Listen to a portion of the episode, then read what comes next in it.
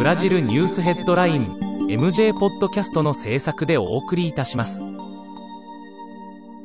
ブラジルニュースヘッドラインは、ブラジルの法事紙日経新聞の配信記事を音声で伝えるニュース番組です。ブラジルの社会、政治、経済に関する記事の見出しのみを抜粋してお伝えします。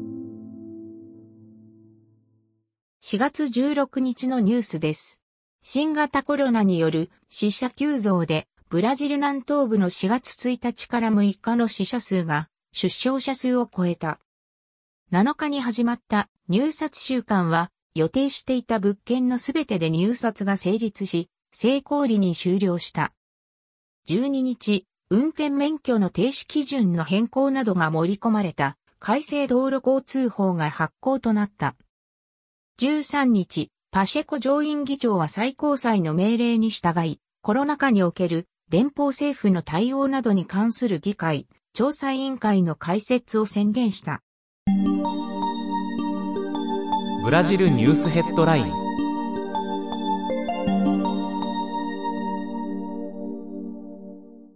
コロナによる利用者減少で2020年のサンパウロ市の地下鉄の収益は営業開始以来初の17億である約320億円の損失となった。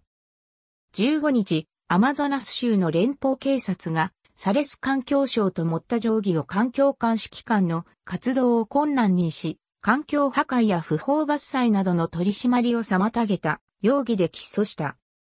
最高裁はルーラ元大統領に対するラバ、ジャット裁判の判決を無効化した仮判断を支持する決定を下した。これにより、ルーラ氏は2022年の大統領選への出馬が可能となった。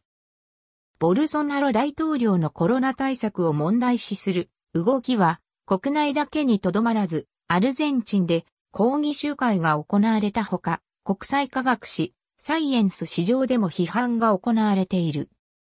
16日、サンパウロ州政府は外出自粛規制を見直し、18日から規制緩和を行うことを発表した。